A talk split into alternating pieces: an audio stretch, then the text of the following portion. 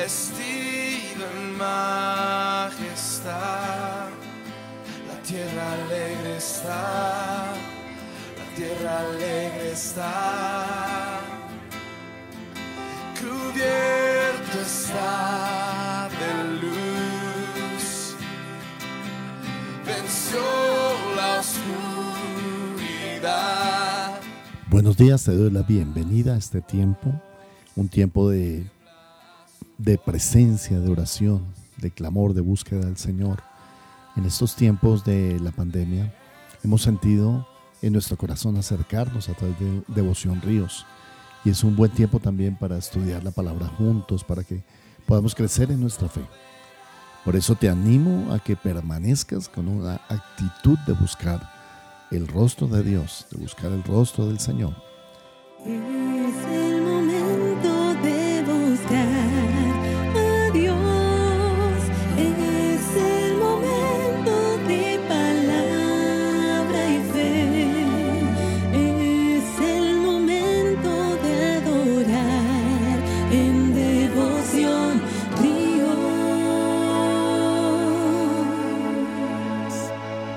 Esta mañana en Gálatas capítulo 4, versículo 8, ciertamente en otro tiempo, no conociendo a Dios, servíais a los que por naturaleza no son dioses.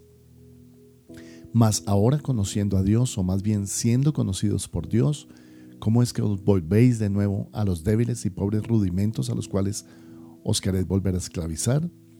Y luego más adelante, en el versículo 19 dice, y este es un versículo memorable, Gálatas 4, 19, hijitos míos, por quienes vuelvo a sufrir dolores de parto hasta que Cristo sea formado en vosotros.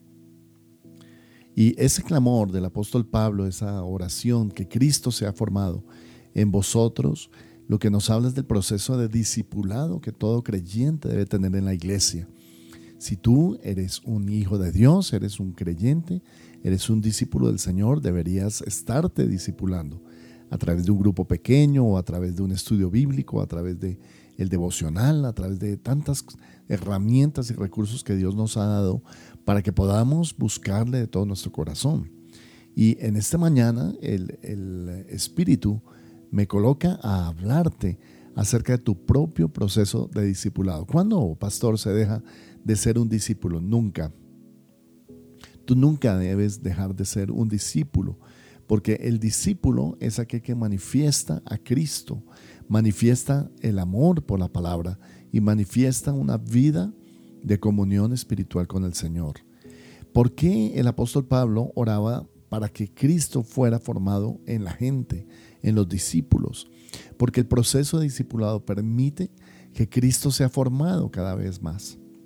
Es decir, ahí en, otra parte, en eh, las cartas paulinas, Pablo nos dice que hasta que lleguemos a la unidad de la fe y del Espíritu de Cristo, a la estatura de la plenitud de Cristo, lo cual nos habla, hermanos, de que podemos crecer hasta ser como el Señor y que esa es la imitación del Señor que debemos tener.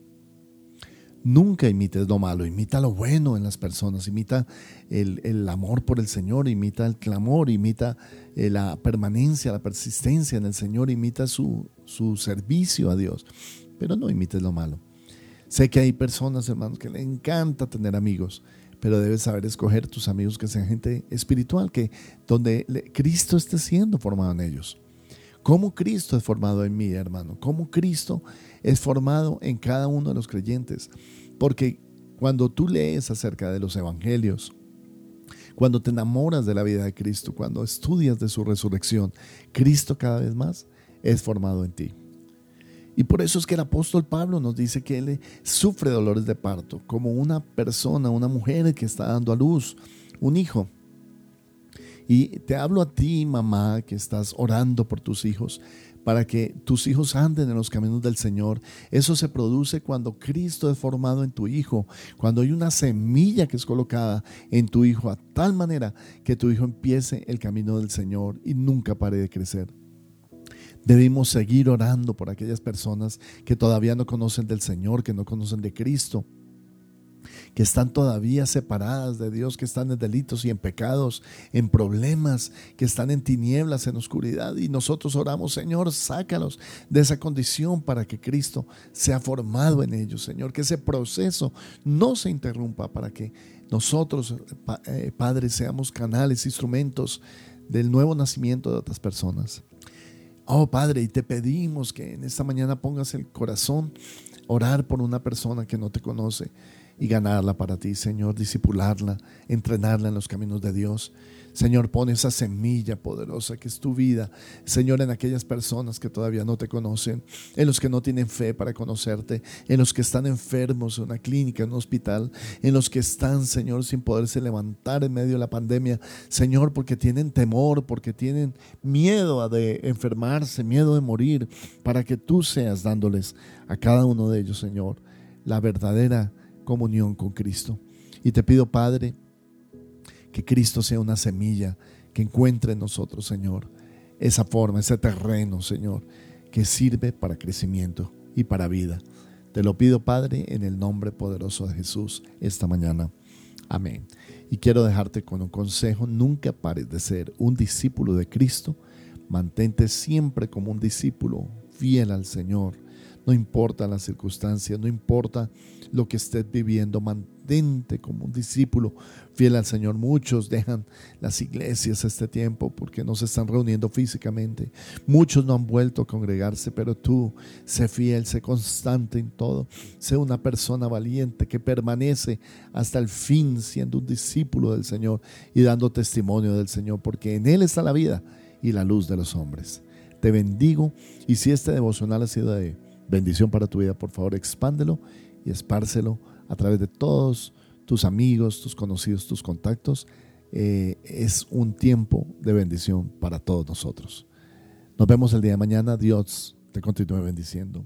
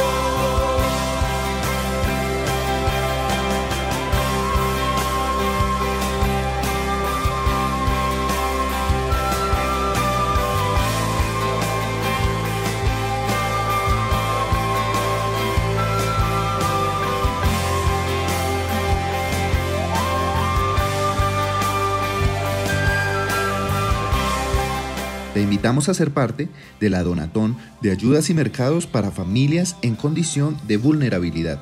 Ríos de Alabanza contigo. Puedes realizar tu donación en dinero o en especie. Puedes hacerlo ingresando a la página www.riosdelavanza.co y allí puedes inscribirte tanto para dar como para recibir ayudas.